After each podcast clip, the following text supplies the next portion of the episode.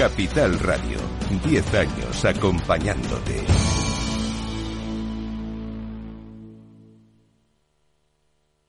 Cada día abres el grifo y sale agua. Es un gesto cotidiano que se hace sin pensar, pero que implica detrás una gestión operativa avanzada y la entrega de profesionales comprometidos. En Akbar mejoramos el futuro de las personas gestionando el agua y los recursos naturales de forma sostenible. Akbar patrocina este programa.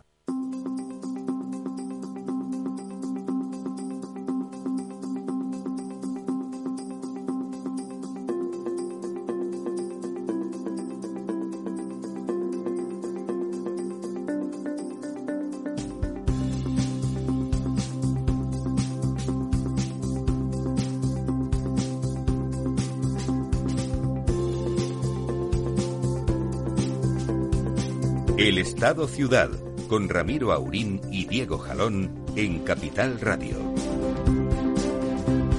Muy buenos días, amigas y amigos. Feliz año nuevo. Que ya sé que los pesados dicen, no, ya han pasado tres días. Pero ¿qué coño es esto? O sea, no, se da, uno felicita el año, el día, la semana, el siglo, la, la, la eternidad, cuando a uno le da la gana. Y de hecho, contra más veces, mejor. ¿Están ustedes vivos?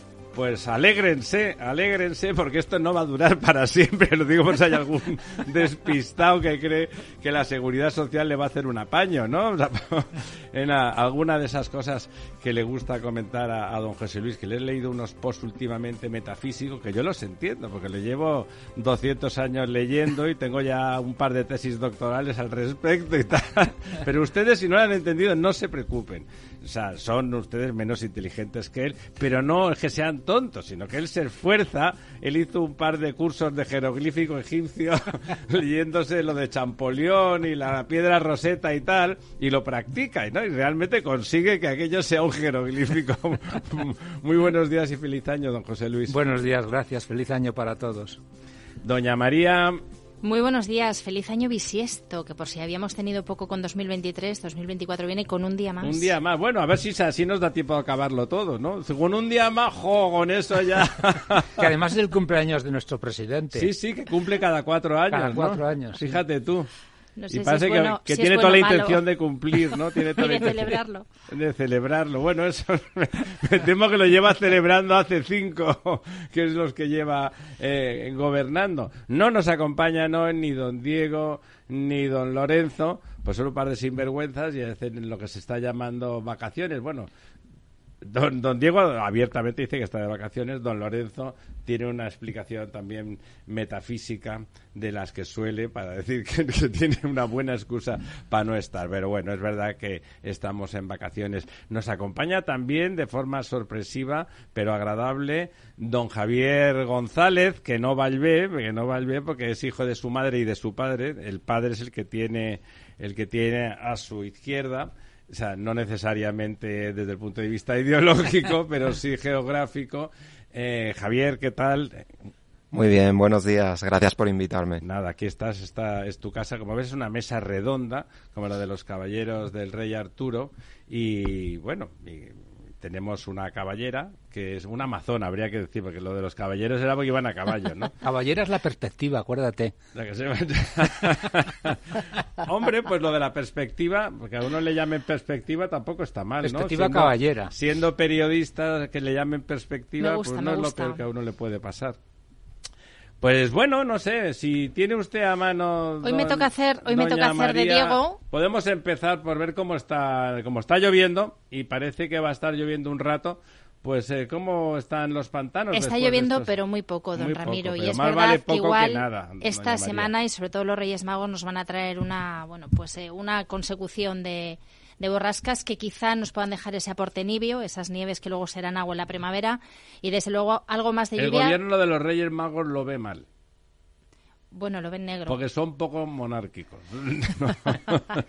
No, pero y es son poco que- mágicos también. Que a partir de este jueves, a partir de mañana, pues es posible que empiecen a llegar esa sucesión de borrascas Lo que y que dicen caiga que llega es algo de agua. que llega frío porque viene de un frente polar y esas cosas, ¿no? Claro, por eso le hablaba yo del aporte de Nibio, que igual ahora nos luzca poco a nivel de reserva hidráulica, pero en la primavera lo agradeceremos. Hemos terminado el año y los datos son de esta misma mañana, de hace apenas 50 minutos, con una reserva hídrica el 45,7. Ha seguido cayendo, fíjese, esta primera esta última semana de diciembre y hemos perdido un 0,4%. En total, lo que tenemos ahora mismo acumulado en los embalses son 25.588 hectómetros cúbicos de agua. Y seguimos teniendo dos cuencas muy preocupantes. Desde luego, las andaluzas cada vez van a peor porque hemos vuelto a, la- a las dos Españas, la España verde, que es el Cantábrico Vamos, en realidad nunca resto. salimos de ahí. Lo que pasa es que algunos se empeñan en decir chorradas, pero no. Pues Andalucía está muy mal, especialmente las cuencas del Guadiana más hacia Extremadura, el 26,7 y del Guadalquivir en el 19,3, pero quien se lleva la peor parte es la- las cuencas internas de Cataluña que están en el 16,8 y arrastran la peor sequía de los últimos de los Uno de esos años. posts que yo le decía que había hecho nuestro don José Luis, que como ya saben ustedes todos, entre otras cosas innumerables y que no nos daría tiempo todo el programa de decir, es ingeniero de caminos, eh, ha sido un repaso somero de cosas que aquí decimos con frecuencia, pues ya saben que el servidor eh, nació en Barcelona y, conoce eso también, pero don José Luis conoce eso y todo lo demás. El repaso de cómo eh, los gobiernos catalanes, desde la famosa última gran, gran sequía, que fue la de 2008, que en realidad se arrastraba desde hacía algún año, y, y su no acción, su negación sistemática de alguna cosa, sí, inteligente que se planteó, lo hemos dicho muchas veces, pero vale la pena repetirlo porque la estupidez fue tan enorme que merece la pena repetirlo. O sea, se planteó conectar la planta de Abrera con Barcelona, que ya estaba conectada casi, y, y esa planta con, con el tra- mini trasvase del Ebro, que llegaba hasta Tarragona, que llega hasta Tarragona, y del que sobran un metro cúbico y medio como mínimo permanentemente. La tubería es para cuatro metros cúbicos por segundo y el consumo de toda la área eh, de toda el área habita- habitacional e industrial, porque tiene una, una zona industrial muy consumtiva de agua, porque es la petroquímica, eh, pues gastan dos, dos y medio en- cuando gastan más. Por lo tanto, había sin cambiar ninguna concesión, sin hacer ninguna cosa rara, sin que, sin que se alterara la planificación hidrológica de caudales de ninguna cuenca, había un metro cúbico y medio disponible por segundo, que no es Sobrante, poco, sobrante. eh, que no es poco y que por lo tanto se, se podía traer hasta Barcelona. Se- era una tubería de 62 kilómetros que estaba prácticamente tendida. Comprados los tubos y, a- y abiertos los agujeros que eh, los vi, porque pasaba, era muy fácil de verlos, porque pasaban en gran parte eh, pegados a la zona de servidumbre de la autopista del Garraf. Eh, bueno, pues como llovió, en mes de, junio, al final de mayo, junio, resulta que llovió, como tampoco era tan raro, y en plena sequía decidieron que no, porque eso eh, implicaría, bueno, hicieron un discurso de, ya saben ustedes, eh, religioso, metafísico, fanático, milenarista, y decidieron que no. Eh, No, lo llamaron terrorismo ecológico. bueno, para justificar que no se hiciera, le llamaron terrorismo ecológico, cuando pero ya saben ustedes que lo de matar gente ha dejado de ser terrorismo, pero lo de la... Entonces, la, la, la solidaridad que siempre lo había tenido había tenido Cataluña la sensación de que solo era de, ella, de bueno, no todos los catalanes, como saben ustedes, más de la mitad no estamos de acuerdo con ese discurso, pero bueno, los que más gritaban que solamente a ella, Cataluña, el que tenía solidaridad con el resto de España, ahora se apela una cosa que nosotros, que no nos parece mal, porque nosotros lo hemos dicho siempre en relación al resto del Levante, en relación a Murcia, por ejemplo, que Y pasó de ser eh, un, un exportador neto de personas, habitantes, de emigrantes, porque no había forma de ganarse la vida adecuadamente, después del trabajo del trasvase Tajo Segura, aquello se convirtió en un vergel y es no solamente no se va nadie, sino que llegan muchas personas, se genera mucha renta y además se ha convertido, como a usted le gusta decir siempre, en la granja en el, del En la huerta de en Europa, huerta pero de no Europa. solamente eso, es que la mayoría del turismo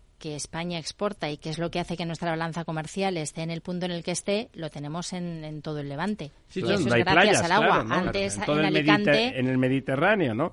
Evidentemente el, tema era estúpido por parte de aquellos gobernantes porque Cataluña siempre estuvo en el Mediterráneo, siempre estuvo sometida a sequías. es que además, si me permites, por favor. se, decretó la suspensión, la, anulación del mínimo. Se anuló, se anuló. Se anuló por decreto. Por y el señor Zapatero lo firmó, porque era una obra de interés general. Y la señora Fernández de la Vega, que era la vicepresidenta, digámoslo así, lo consideró un éxito ecológico total, cuando realmente cayeron en la trampa del, del, ignorante, que es que caen cuatro gotas y inmediatamente... Perdone, don José Luis, no cayeron en ninguna trampa. Eh, el Esquerra Republicana y, la, y, la, y Esquerra... Estaban en contra, Izquierda Unida Catalana de aquel entonces les parecía que eso iba contra su ideario.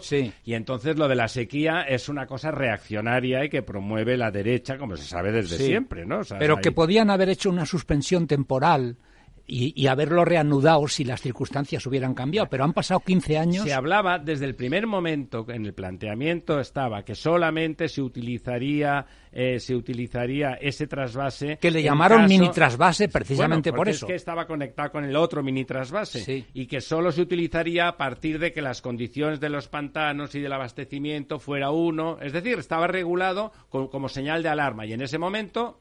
Pero fíjate, fíjate que en noviembre, en esa cronología a la que hacía referencia, que yo lancé en una red social hace unos días, también hay una, otra fecha importante, que es noviembre de ese mismo año, noviembre del 2008, el presidente, el, líder de la oposición entonces, Aznar, en Zaragoza, frente a sus propios eh, militantes del PP aragonés, clama por el trasvase, no por el mini trasvase, no por el trasvase, del, plan hidrológico del Ebro del año 2000. El del Borrell. El del Borrell, el, del Borrell. que luego, digamos, se anuló. Que, le recuerdo que era un ministro socialista, pero, pero que tenía la mala costumbre de ser ingeniero. Eso es, ser racional, ser racional, ser racional. Bueno, entonces Aznar clama por realizar el trasvase en noviembre del 2008. Y lo hecho cierto es que desde el 2000 ocho hasta hoy, 15 años, no se ha hecho absolutamente nada, no solamente en actuaciones hidráulicas, sino en desaladoras, corrígeme, porque así como en otras, yo recuerdo, por ejemplo, en Alicante, pues se ha hecho la desaladora de Torrevieja, la gran desaladora de Alicante, en abajo se ha hecho la de Carboneras, y en cambio en Cataluña, yo no, que yo sepa, corrígeme, que tú te lo conoces mejor,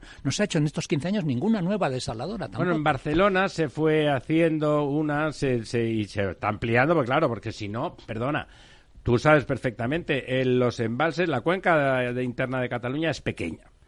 los ríos son pequeños, los caudales son pequeños, porque es su naturaleza. Por lo tanto, los embalses son, pequeños, son pequeños. Y por lo tanto, en un embalse pequeño, cuando estás en 16%, la utilidad de eso es mínima. Es, ¿eh? mínima y y en cualquier caso muy costoso. Por lo tanto, sin desaladora, ahora en Barcelona no habría agua. No habría agua mm. directamente. Estarían a nivel de unas restricciones leoninas de, de, de, subsahariano. Bueno, pero fíjate que es lo mismo que ocurre en Canarias desde, desde siempre y en Alicante y en Benidorm desde siempre. Y, digamos, en vez de haber adoptado una política activa en ese sentido, se ha estado como escondiendo la cabeza debajo del como Una avestruz, sí, como una avestruz. escondiendo la cabeza Efectivamente. Tenían otras prioridades. Lo cierto es que se ha perdido eh, pues prácticamente dos, tres años. El año pasado terminaron el año con el doble de los hectómetros cúbicos que tenemos ahora en las cuencas internas de Cataluña. Estamos hablando de que solamente tienen 112 hectómetros cúbicos.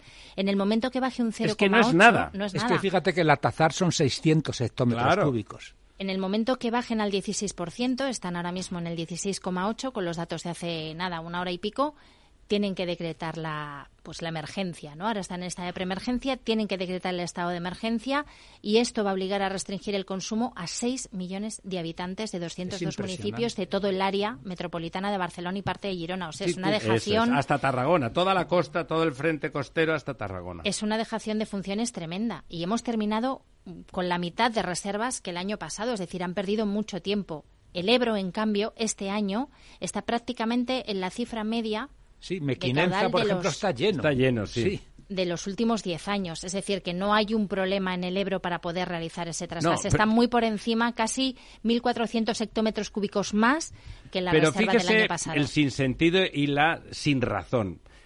El Ebro, este año, como hemos ido viendo, no ha estado mal en ningún momento. La cuenca del Ebro no ha estado mal en ningún momento. Si se ha ido vaciando los embalses ha sido porque la mayoría de ellos son hidroeléctricos y las hidroeléctricas tienen concesiones. Se ha restringido el regadío en la desembocadura, en la desembocadura para los arrozales del delta del Ebro, porque había sequía, una sequía entre comillas, donde se hace, bueno, donde se hace la media de que nos comemos seis pollos, el pequeño detalle es que usted se ha comido cinco, su hijo de usted uno y nosotros dos ninguno. Pero si estamos en, una media de pollo y medio por cabeza, oye, eh, pues todo está estupendo. Pues aquí lo mismo, hay sequía. Pero oiga, aquí no hay sequía, ese agua no va a ningún sitio. Mequinenza hasta arriba. ¿Qué sentido tiene que estén restringiendo el regadío aguas abajo cuando en esa cuenca es es estúpido, sencillamente. fíjate las cifras que ha dado María, hablo de memoria, 1.400 o 1.500 hectómetros cúbicos en Aragón, en más, el Ebro. Más que el año más pasado. que el año pasado. Y, y estamos, eh, y Barcelona padeciendo porque sus cuencas tienen 160, el 16% de 160 hectómetros cúbicos. O sea, es que es, es algo impresionante, vamos.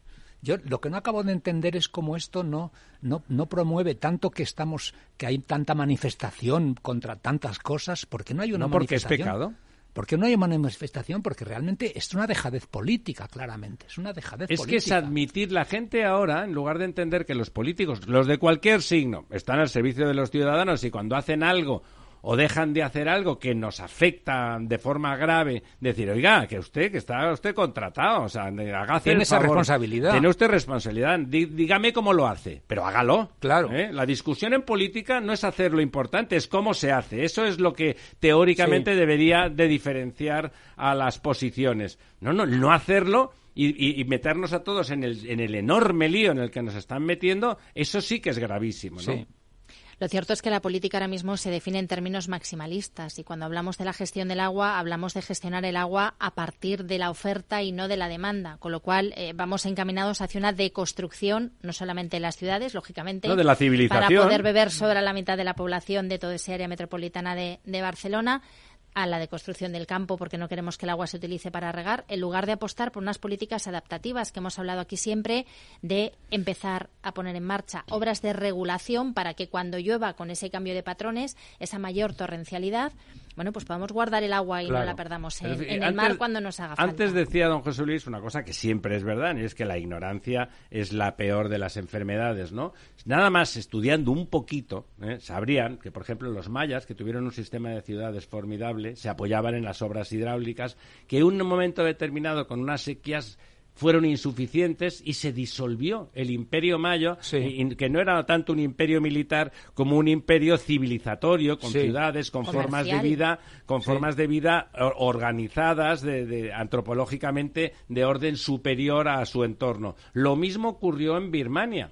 Todos esos templos no eran templos que construyeron allí aislados en medio de la selva. Aquello no era la selva, aquello eran ciudades, estaban también servidos por unas obras hidráulicas que en un momento determinado en que vino un determinado cambio climático natural, unas sequías demasiado persistentes, fueron insuficientes esas obras hidráulicas y las ciudades se disolvieron y la civilización se fue al garete. O sea, tener agua para las personas y que se puedan organizar en ciudades y en núcleos urbanos eh, colectiva y socialmente y de forma productiva, tanto económica como culturalmente, es fundamental para que exista la civilización. o Claro, sea, es- Y lo dice la historia, no es un discurso. De hecho, solamente un dato eh, que bueno, pues pone más el foco en esa paradoja, ¿no? De hablar tanto de transición ecológica en términos energéticos y no hablar en absoluto del agua. La sequía en España en este año, dentro de una clasificación mundial de 20 eventos entre ciclones, inundaciones, Evento, eventos eh, clasificación que ha hecho un organismo internacional. internacional, ¿eh? exactamente. Bueno, pues es el noveno desastre natural más costoso ocasionado por el cambio climático a nivel global. La sequía, en España. España, Este año. localizada en nuestro país. Noveno a nivel global. Sí. Es enorme, esa- es de- habla de las dimensiones de la tragedia, ¿no? Sí. El informe se llama Coating the Cost 2023 y estima en 45 euros por español el precio de la falta de lluvias solamente en el mes de abril de de 2023. la falta de lluvias y de la falta Y de la carencia de política respuesta, hidráulica. de política en ese sentido. Y lo peor, lo peor no es que estén paralizados pensando, caramba, tendríamos que haber hecho algo y la parálisis típica de la he cagado. No, no, no, es mantenella y no enmendalla. Sí, sobre Están todo- diciendo que a cualquiera que plantee que hay que hacer algo proactivo al respecto, lo culpabilizarlo, criminalizarlo, llamarle de todo. Es que es una de las evidencias de la paradoja del marketing de estas políticas, marketing vacío, vacío de contenido, porque fijaros que en España se está hablando de... un contenido negativo. Sí, o contenido negativo incluso, pero en este caso el contenido cero es negativo. Eh, se está hablando de política hidráulica y de problemas de agua desde Joaquín Costa, desde, digamos, o sea, incluso con dos dictaduras, la de Primo de Rivera y la de Franco. Joaquín Costa, que era un regeneracionista. Sí, la, ¿eh? Joaquín Costa y con la dictadura de Primo de Rivera y con la de Franco a pesar de, la, digamos, de los errores políticos y de estar en una dictadura, no se hablaba tanto de sostenibilidad, pero se hacían cosas que hacían sostenible el país. Ahora se habla. Por cierto, era la misma política que llevaba el bloque soviético, ¿eh? de grandes obras por supuesto. Ahora, ahora se habla muchísimo de sostenibilidad, pero no se hace nada para que esa sostenibilidad sea real, para que el país sea sostenible. Es decir, es una de las paradojas de la política marketingiana que tenemos ahora, que todo es liturgia, todo es show off, todo es palabras, parole, parole, parole, pero detrás no hay nada. Es, es tremendo. O sea, se está criticando la dictadura, porque es criticable desde el punto de vista político, pero funcionalmente resulta que se ocupaba más de la sostenibilidad del país de lo que se ocupa ahora la democracia. Pero es que la izquierda gobernante en aquella época también estaba por lo mismo. Digamos que ese área no se discutía. No, no, los problemas eran, otros. Eran otros. la discusión política era política. Sí, sí. Para entendernos. Y ahí, oye, cada uno podía pensar y discutir lo que quería. Lo otro, la gestión de la vida y, el bienestar de las personas, sí, sí se daba por descontado. Una constante, una y cuando a alguno no le funcionaba respecto del otro, lo que fuera, se intentaba justificar con números. Sí, sí. ¿Eh? No sé, los soviéticos, si tenían menos renta global, decían que había menos desigualdad, es decir, intentaban introducir tal. No, oye, eh, yo, oiga, usted tiene agua, yo he hecho lo posible para que usted tenga. Y de hecho, si alguien fue insostenible, fue la Unión Soviética, que se pasó de entusiasmo con las obras hidráulicas y acabaron con el mar de Aral y acabaron hicieron yo, he estado, en el mar de Aral. Porque, el ex mar de Aral. El mar de Aral, porque hubo una, una misión de Naciones Unidas. Ya sabéis que el mar de Aral se desecó porque se quiso transformar en, cultivos de algodón. Bueno, se, se, transformó una temporada. sí, en cultivos de algodón, en época de Stalin, básicamente, en época stalinista, ¿no?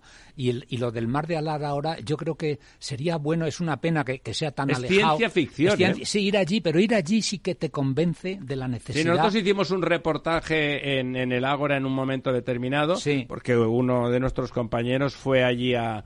a y era era ciencia ficción, me recordaba. que se ha alejado la orilla 100 kilómetros. De Tarkovsky parecía aquello. Eh, nos queda un minutito todavía para rematar esta jugada. Vamos, estamos en un momento grave. Estamos en un momento grave. Fíjese, una de estas cosas que le gusta comentar a, don José Luis. Realmente el problema es de que se piensa en un plano generalista literario sí, y, no se acercan a las soluciones. Eso es. Es decir, hablar de sostenibilidad, a ver, Vamos a la palabra. Es como un teatro. Vamos a hacer el análisis de la palabra. Tampoco saben hacer el análisis de la palabra, mm. porque la sostenibilidad tiene un montón de patas, es un cien pies o un mil pies incluso, y todas tienen que funcionar, porque como ten, haya 25.000 patas que no funcionan de las de delante, tampoco caminas, aunque las de atrás estén reforzadas. Por lo tanto, eh, pero vamos a volver, eh, vamos a volver antes de que Félix, vamos a empezar el año como Dios manda y vamos a, a dar paso a publicidad y volvemos en dos minutos.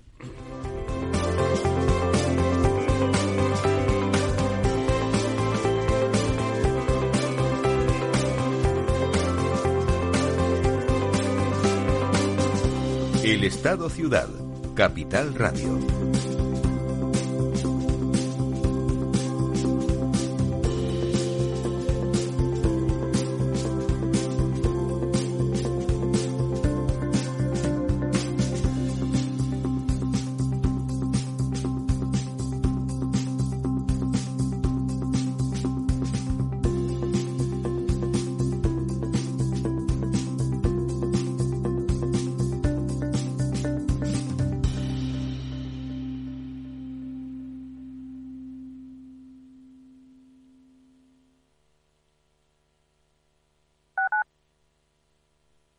Capital Radio 103.2 si quieres adelantarte a los cambios económicos, digitales y empresariales, escucha After Work. El programa de Capital Radio para profesionales, pymes y emprendedores que te ayudará a entender el momento presente y a tomar decisiones para el futuro inmediato. De lunes a jueves, de 7 a 8 de la tarde, con Eduardo Castillo.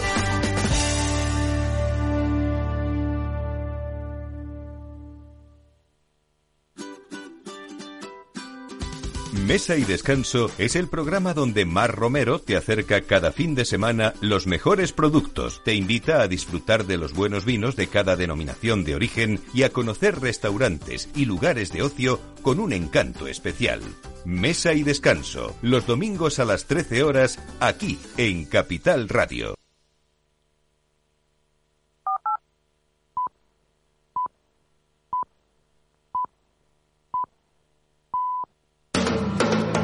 Capital Radio. Diez años contigo.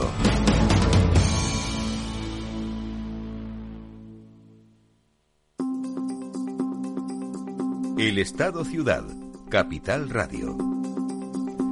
Pues aquí estamos de vueltas y bueno, como, como es justo decir, no todo el mundo está diciendo chorradas y de hecho eh, yo creo que hay un gobierno que destaca por encima de todos los demás en la honestidad en el planteamiento y en el intento de buscar soluciones.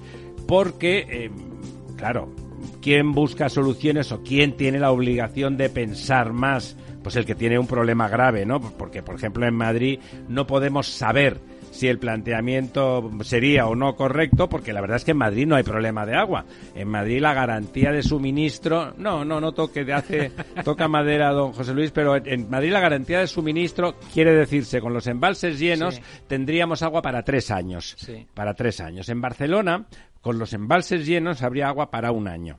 Sí. Con la diferencia de que además aquí llueve más, con más constancia, con más regularidad y por lo tanto, la, si hiciéramos una ecuacioncita de la densidad de probabilidad, la probabilidad de que aquí los embalses estén a un porcentaje alto es mayor de que estén alto en un porcentaje alto allí. Si además el valor absoluto es más mucho más bajo, pues evidentemente eh, aquí las políticas de agua y otra consideración, aquí hay cerca una gran cuenca que es el Tajo y no ha habido nunca ningún problema bueno, ahora está el gobierno haciendo lo ahora posible. está revolviendo para que lo haya, pero no ha habido nunca ningún problema. Real no lo hay. Es todo aquello que estábamos hablando de la relación Cuenca-Ebro-Cataluña, no que es un problema, es conflictiva, está claro, por razones políticas, no por razones funcionales. En Madrid, Cuenca-Tajo, Madrid no ha sido nunca conflictivo. No, no, no, no. Hombre, ha sido conflictivo en el momento en el que a la hora de establecer los famosos caudales ecológicos se, han inventado un caudal para 20 kilómetros para joder con perdón el trasvase del Tajo. Yo decía, no ha sido nunca. Es decir, no, desde el punto de vista natural y del caudal del río, no. Y de hecho, pues estamos desembalsando a Portugal a través del convenio de la Albufeira más cantidad de la que en un principio está, está, previsto. con ellos. Más del doble. Más del doble. Más del doble. antes de entrar en, darle el premio de, gobierno del año en el enfoque que sería que se va a ser al gobierno andaluz, eh, añadamos lo hemos dicho ya más veces, pero hay que repetirlo. En los miles, ¿cuántas decenas de miles de kilómetros habrá de ríos en España? Pues unas cuantas decenas de miles de kilómetros. En todo, en todas esas decenas de miles de kilómetros se ha utilizado un método de cálculo de los caudales ambientales, que es una cosa que no es obligatoria, sino que habla la directiva europea la de las masas de agua, pero bueno, está recomendada y se ha aplicado de forma uniforme. No en todas las decenas de miles de kilómetros de ríos de España se ha utilizado el modelo del CEDES del 2017. El CEDES, ya saben ustedes, el Centro de Experimentación de Obras Hidráulicas, que es un centro de referencia mundial incluso, de gran nivel, es público y eh, intentaron, como siempre intentan los científicos y los ingenieros, ajustar el modelo lo mejor para que el país funcionara y estuviesen a salvo esos ríos. Eh, ese modelo resulta que en el Tajo no daba lo que tenía que dar para poder tener justificado. No, en todo el Tajo, en un tramo. claro, en el Tajo, en un tramo de 20 kilómetros a la altura de Aranjuez. Entonces decidieron que en esos 20 kilómetros como excepción en el total de las decenas de miles de kilómetros de ríos de España, se iba a aplicar un modelo distinto que diera lo suficientemente cantidad de caudal ambiental que impidiera el trasvase al, al Tajo Segura y de paso empezar a zascandilear con el Alberche y otros ríos de la cuenca para empezar a decir eso que estábamos diciendo, que en Madrid problema de agua no hay, y empezar, bueno, vamos a ver si generamos un problema porque los madrileños tienen la mala costumbre de votar globalmente por supuesto, en Madrid hay gente que vota a todos los partidos. Hay seis millones de personas en el conjunto de la región y votan a todo el mundo. Eh, resulta que mayoritariamente están votando al PP en estos últimos años y eso no puede ser, porque, claro, se está haciendo un modelo de gobernanza que impida la alternancia política, que es en lo que se basa la democracia, sobre todo porque si no se enquista y se convierten en corruptas, como ya sabemos, da igual quién gobierne, suficientes años lleva a la corrupción de forma segura. ¿Por qué? Pues oigan, no lo sé, no me pregunten. Pero también existían Atila, los bucaneros, los piratas, los, oficiales nazis están ahí y podrían haber sido primos nuestros en una verbena de San Juan cualquiera. Pues resulta que en 20 kilómetros, hay que decirlo en voz alta millones de veces, es una barbaridad que ha pasado como una, como bueno... Es una agresión, es una agresión. Es una agresión descomunal a la región de Murcia. A la región de Murcia y a la región de Madrid colateralmente. a la región al sureste más que a la región de Murcia, porque... Sí, a Alicante también. Ya sabéis que el trasvase Tajo Segura alimenta también a Alicante. Alicante. Bueno, dicho eso, vamos a ponerle el premio y la medalla y la banda al gobierno andaluz. Claro, es que mientras que el, gobierno catalán rechaza cualquier tipo de... Ahora piden solidaridad española, que tiene mucha gracia, pero, ¿no? Pero no mediante un tubo, que al final es una infraestructura que se queda ahí fija ya para siempre, ¿no? Ellos la quieren en barcos, que es mucho más costoso eh, perdona, desde el punto de vista si vamos a hablar de dinero, un momento que me vuelve el origen profundamente. si vamos a hablar de dinero, oye, tenéis que ser solidarios con nosotros, pero darnos el dinero, ya compraremos el agua embotellada, perrier o de bichí o la que calgui, ¿me Y la traeremos, la paga, pero nos dais el dinero, que nos lo debéis, por lo tanto, ser solidarios con nosotros, compraremos agua, champán francés, lo que convenga, ¿me entiendes? Eh, perdona, antes se nos ha olvidado mencionar, y creo que también viene a cuento del debate, que en aquella época Puyol, eh, un poco antes, en, el año 2000, básicamente habló del trasvase del Ródano. Y justamente en el año 2008, como en la primavera del 2008 con la sequía se volvió a hablar del trasvase del Ródano. Y las autoridades francesas todavía se escuchan sus dieron, carcajadas. dieron seis meses a, la Generalitat para contestar y Montilla que era el, don José Montilla que era el presidente de la Generalitat no contestó a eso. Es decir que eh, era muy complicado. Era complicado pero incluso aquello que evidentemente era en mi opinión un cierto desatino estando el Ebro abajo lo cierto es que tampoco se tampoco se, se arregló tampoco se bueno hay que decir ha nombrado usted a Pujol creo que es de justicia creo que es de justicia no sé no seré yo el que sea sospechoso de ser puyolista ni de su cuerda, pero es de justicia decir que Puyol entendió que el trasvase, yo ya sabe usted, trabajaba en ese entorno y, y Pujol, lo digo de primera mano, entendía que el trasvase podía ser una cosa muy importante, que además ayudaba tanto a Barcelona con el porque había un ramal que venía a toda el área de Barcelona, como al conjunto de esas tierras que son de las de renta más bajas de Cataluña, de forma innecesaria. Es un sitio plano, con agua, como un centro central de como comunicacionalmente están en un sitio perfecto es bellísimo, además, es un sitio que a la que se generara riqueza iba a ir gente a vivir sin ningún género de duda. ¿eh? La gente estaba apuntándose ya pensando, coño, a ir a vivir allí y que eso sea una ciudad, que eso sea un sitio donde se puede vivir, donde se puede ser ingeniero, donde se puede ser geógrafo, se puede ser lo que uno quiera, vamos a encontrar trabajo. Era un lugar idóneo y Pujol lo sabía y le hacía gracia e ilusión. Y había entrado en una, en una eh, empatía siendo enormemente diferentes a Nariel, en el sentido de que los dos tenían un sentido de Estado y que al final cuando una cosa parecía que iba a ser buena, se ponían cachondos, si me permitís la expresión. Se ponían, les decían, coño, esto va a ser importante. Les ponía, vaya. Y, y Pujol estaba en esa tesitura, ¿eh? que luego los otros, por hacerse como Pujol estaba en eso, la, propia izquierda catalana independentista y nacionalista se puso en contra, ¿no? Por aquello, tú dices blanco, pues yo digo negro. Como tú eres del Madrid y yo soy del Barça, tengo que decir lo contrario. Pero qué chorrada, ¿no? Bueno, podemos ir los dos a las Maldivas, que es un sitio estupendo, a pasar las vacaciones, ¿no? Bueno, pues volvemos entonces al, contrapunto ¿no? del gobierno catalán. El gobierno andaluz ya ha anunciado que también va a aplicar restricciones por la situación de sequía, que no parece que vaya a mejorar en, las próximas semanas ni en los próximos meses.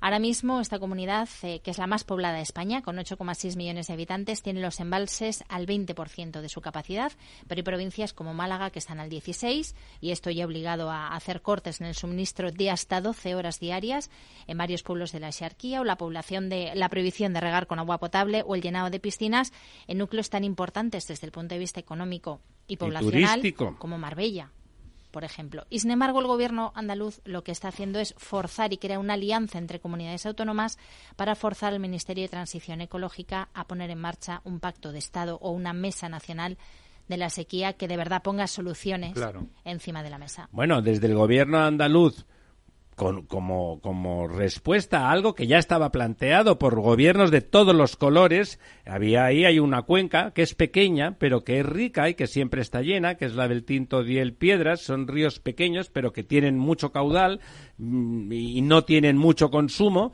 y siempre tienen los pantanos por encima del 50%, por decir un por decir una una, cifra. Bueno, pero esto no, es Guadiana, son están pegados, pero Guadiana también podría ser, también podría utilizarse. Y están planteando un trasvase desde esas cuencas a, la zona de Doñana, que es la zona de Sevilla en última instancia, claro. ¿eh? y que aliviaría, Cádiz. Y que eso es, sí que aliviaría en esa zona y por lo tanto el resto de los recursos se podría dedicar más a la Andalucía más eh, oriental, digamos. Eh, bueno, eso estaba aprobado por gobiernos anteriores y estaba de acuerdo, como no podía ser de otra manera, la anterior Junta de Andalucía. En cuanto cambió el signo de la Junta de Andalucía, eh, una cosa que estaba aprobada por el gobierno central del señor Sánchez se paralizó. Exacto, el tinto diel y piedra decían está ahora mismo al 60,7%. Y luego respecto de Doñana, hay una realidad... Frente a un 16 en Málaga, es impresionante. Hay una realidad que no nos quieren contar y es que la sequía también afecta a los parajes naturales. o sea, la sequía de Doñana no solamente la provoca que extraigan agua de los acuíferos, que cada vez está más. Es que hay sequía en todos sitios. Es que la sequía también está afectando pues al agua disponible en, todos los acuíferos de, de, Doñana y eso no lo tenemos en cuenta. Es decir, cuando hay sequía se afectan todos los usos, menos los usos ambientales, no se modifican los caudales ecológicos. En fin, quizá haya que hacer un cierto revisionismo de la política. Doña María, esa es otra chorrada cuando usted estudia, eh, como usted no ha tenido necesidad, pero en cualquier gestión que un ingeniero tenga que hacer alrededor de una cuenca, pues una de las cosas que estudia son los caudales eh, históricos. ¿Y el 100 años. Bueno, le aseguro que hay estiajes y que cuando hay una sequía, pues en el Ebro hubo un año, el, peor, es verdad que fue el peor, que pasaron 8 metros cúbicos por segundo por, el, por la desembocadura. Eh, el caudal ambiental mínimo creo que está en 80 o en 100 ahora, ¿no? Es decir, ¿Me parece bien, mal? No. O sea, que en épocas de normalidad haya un caudal mínimo para evitar que los consumos se, se exacerben hasta el punto de poner en sequía el río cuando no está en sequía, eso es correcto y hay que hacerlo. Lo que no puede ser es que cuando hay sequía el río siga como un río centroeuropeo. Una pregunta que en esta en este misma mesa hemos discutido bastante cuando había el conflicto de Doñana y hablábamos, apoyábamos lo que era el trasvase del tinto piedras, piedras a Doñana y ese exceso de, vamos, ese 60% de embalsaje que tienen ahora, ¿no?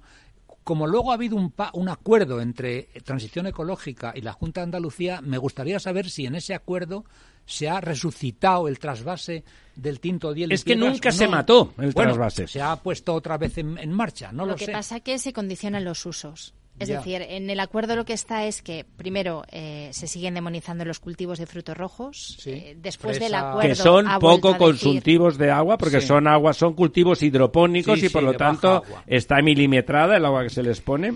Claro, eh, lo que va en el acuerdo y es el planteamiento que se estaba haciendo, que ahora tiene que haber un desarrollo, es que ese trasvase desde luego es necesario claro. para que todo el agua que se utilice para cualquier uso que no sea el uso ambiental, es decir, para Doñana, sea agua en superficie. Muy bien. Es decir, el acuífero el acuífero no se toca, y para que el acuífero no se toque hace falta agua, en superficie, y, ese viene de ahí. De acuerdo. Pues eso también ha sido un triunfo del gobierno andaluz porque hasta que no se llegó a ese acuerdo no estaba bloqueado el, el Claro, pero es que, don José Luis, es lo mismo que lo de los 20 kilómetros de río. Un proyecto que habían lanzado los 40 años de gobierno socialista.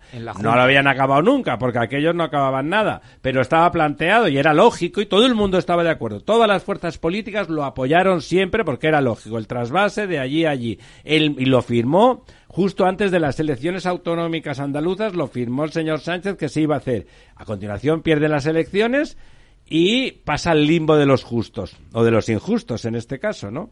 Eh, es verdad que el gobierno andaluz, de alguna forma, sin que sean premios Nobel ni que estén descubriendo la pólvora ni la rueda, están intentando plantear políticas hidráulicas Razonables, que tengan que ver con la sostenibilidad de la población. Pero eso tiene un origen muy claro y es que una de las primeras cosas que hizo el gobierno andaluz fue cuantificar el peso que la disponibilidad de agua o la seguridad hídrica, como la queramos llamar, tiene en el Producto Interior Bruto de la comunidad. Y es que sin agua no hay ningún desarrollo, ni industrial, ni urbanístico, de ningún tipo.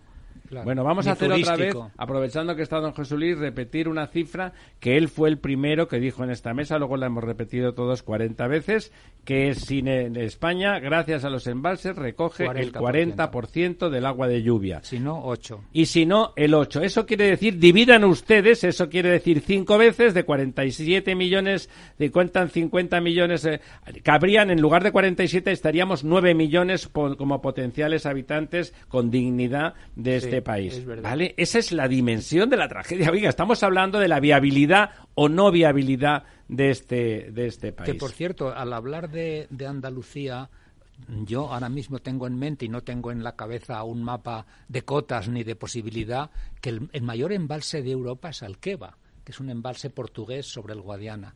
Y un poco aguas arriba y otro embalse gigantesco español que es La Serena. 3.000 hectómetros. Sí, que ambos fueron cofinanciados por los fondos europeos. Curiosamente, en aquella época yo trabajaba en Bruselas sobre ello, ¿no? Entonces, a mí me parece que... Y luego tú has dicho, María, y es, y es cierto que hay un exceso de caudal vertido el doble. A, la cuenca portuguesa frente al que se trataba en el convenio. Entonces, quizá también ahí habría una posibilidad de, de aportar agua a Andalucía desde los excesos que el Guadiana es, lanza a José Luis, es evidente. Claro es evidente. Es el, populismo hídrico, ¿no? El nacionalismo hídrico en el que estamos inmersos. Al final, Andalucía ahora mismo es una comunidad eh, gobernada por el Partido Popular y ningún Ha pasado de ser la este niña de los ojos a ser un enemigo. Es, es horrible, ¿no? Bueno, pero que no lo es, además está emergente, porque antes hablábamos de Málaga. pero fíjate que nos hablábamos de que fue, fue un gobierno autonómico español, Cataluña, quien pidió a Francia trasvasar el Ródano. A lo mejor ahora. Era para no depender de España en ese pero A lo mejor ¿eh? ahora el gobierno autonómico andaluz podía hablar con Portugal sobre ese asunto, porque evidentemente también a Portugal. Extremadura, ¿eh? casi más que Extremadura, Extremadura tiene unos problemas gordísimos en el Guadiana. Claro que sí, Extremadura, por supuesto. El caso de Extremadura, además, es sangrante. Tiene la, el 30% del agua embalsada de España y sufre sequía. Hombre, vamos a ser, no puede ser, no puede ser si en tu territorio, si en tu territorio tu solidaridad hace que el resto del país tenga una disponibilidad hídrica importante, hombre, lo mínimo es que tus necesidades son dos millones de personas, son poquitos, estén cubiertas, ¿no? Me parece de justicia. Se ha librado de tirar la presa de Valdecaballeros, por lo visto, ¿no? Bueno, es que a Dios gracias, ¿no? Una cosa de pues sentido gracias a la, a la movilización popular, fundamentalmente. Curiosamente, hay otro convenio España-Portugal que tiene menos que ver con los usos consultivos del agua y más con la potencia hidroeléctrica, que es el del Duero. ¿no? Ya sabéis que ese convenio se firma en el año veintitantos, en época del conde de Guadalhorce, en época de Primo de Rivera, se firma un convenio España-Portugal para el uso compartido de la potencia del tramo internacional del Duero. El Duero llega a la, llega, pasa a Zamora y llega a la, a la raya que llaman a la frontera portuguesa con una cota del orden de 600 metros y sale abajo en Vilar Formoso con una cota de 300 hay un desnivel de, Adávila, hay un al de Adávila, que es donde se rodó Doctor Sivago, por cierto, hay un desnivel de 300 metros en 90 kilómetros, una potencia hidroeléctrica impresionante, ¿no? Entonces se acuerdan hacer seis presas, tres españolas, Castro, Saucelle y Aldea Dávila, y tres portuguesas, Benposta, Picote y Miranda. Se reparte la potencia y se nombra un perito del Politécnico de Zúrich para ver si, si hubiera habido algún conflicto para que dirimiera un mediador, un árbitro. ¿Sabéis cuántas veces ha habido que acudir al Ninguno. Cero. Ninguna. En más de 100 años ya. Hay una buena... ha hecho 100 años el año pasado. Hay una buena relación. Sí, sí. Creo que fue el año pasado. Y el convenio de la Albufeira, que muchos piensan que era favorable a Portugal, Vamos, lo hemos hecho, eh, eso que estamos diciendo. ¿Por qué no se aprovecha ese agua, no contra Portugal, sino cuando tenemos necesidades eh, graves de, de, suministro en tantas regiones, relativamente próximas además, porque el, el Guadiana, bueno, eh, es en Ayamonte donde, Donde, donde desemboca. ¿Por qué no se hace alguna gestión desde ahí? Claro, sobre todo, insisto, cuando, tiene la potencialidad de embalsar el embalse más grande de Europa. No sé qué capacidad tiene Alqueva, pero debe tener 5.000 hectómetros cúbicos. Alqueva no lo sé, el Serena tiene 3.200. Pues, y este es más grande todavía, o sea que...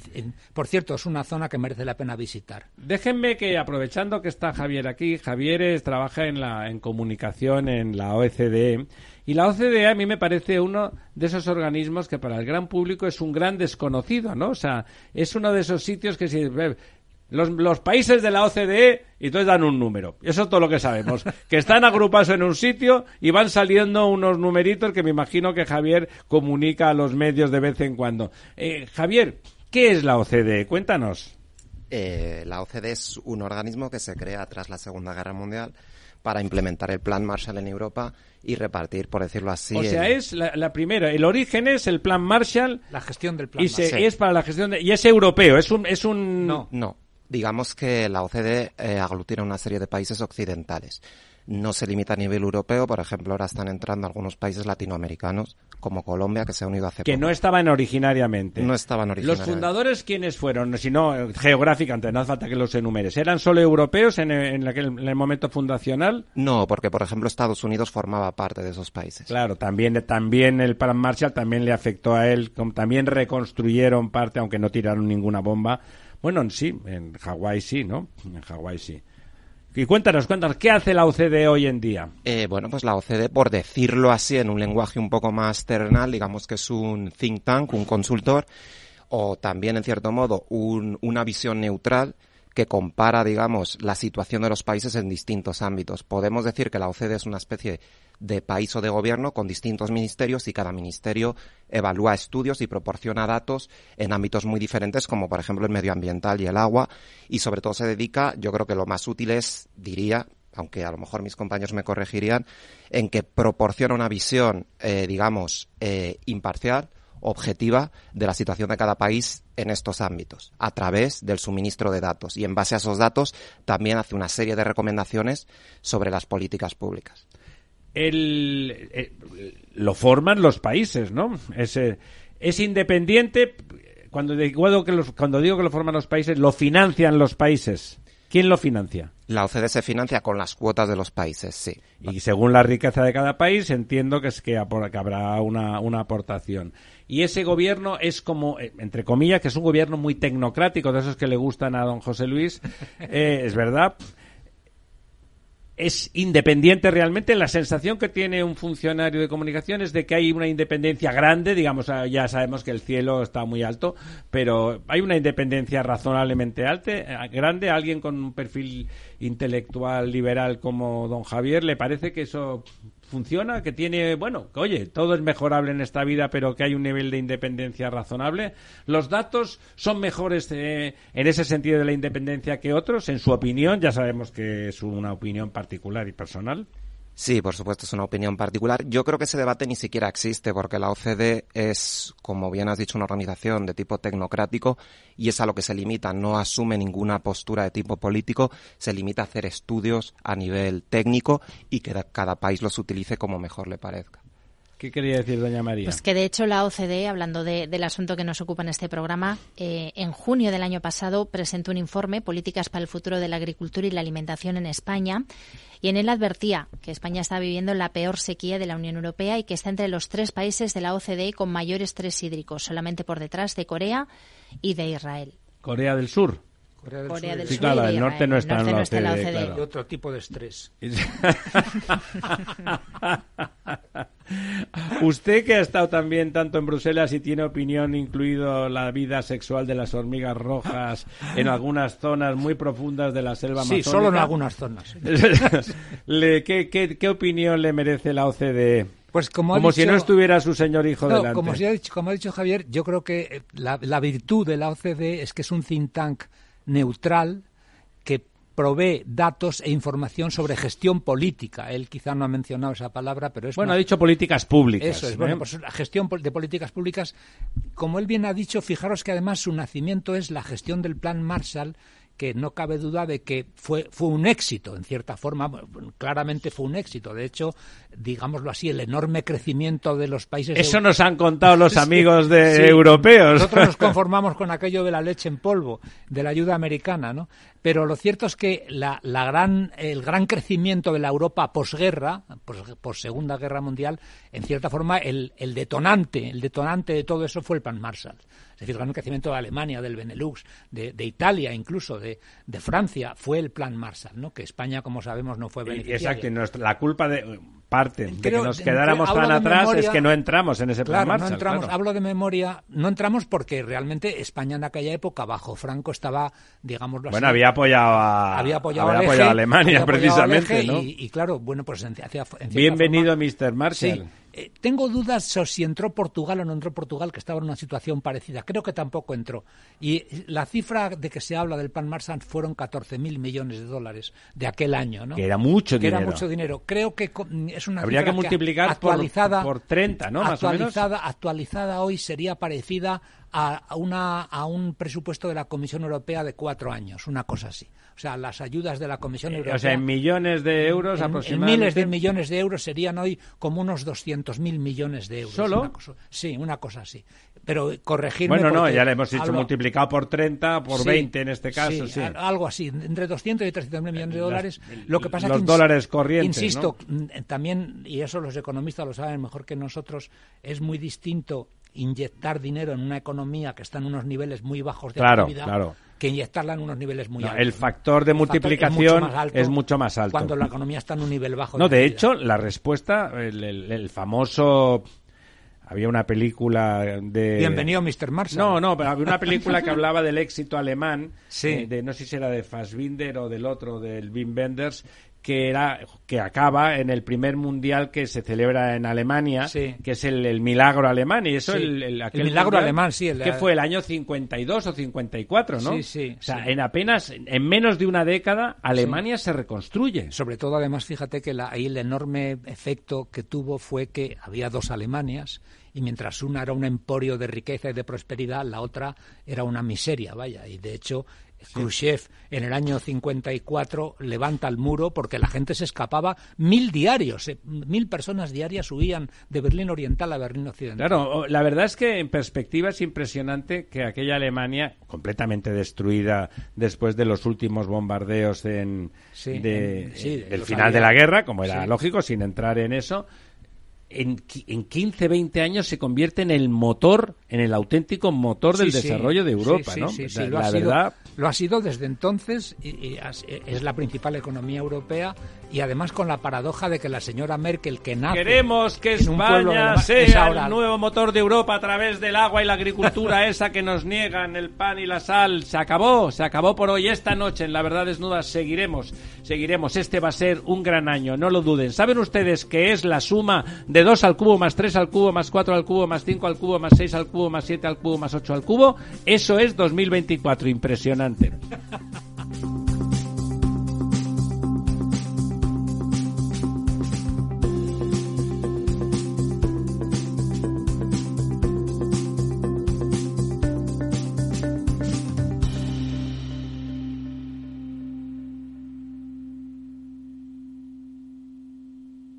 Cada día abres el grifo y sale agua. Es un gesto cotidiano que se hace sin pensar, pero que implica detrás una gestión operativa avanzada y la entrega de profesionales comprometidos. En Akbar mejoramos el futuro de las personas gestionando el agua y los recursos naturales de forma sostenible. Akbar patrocina este programa.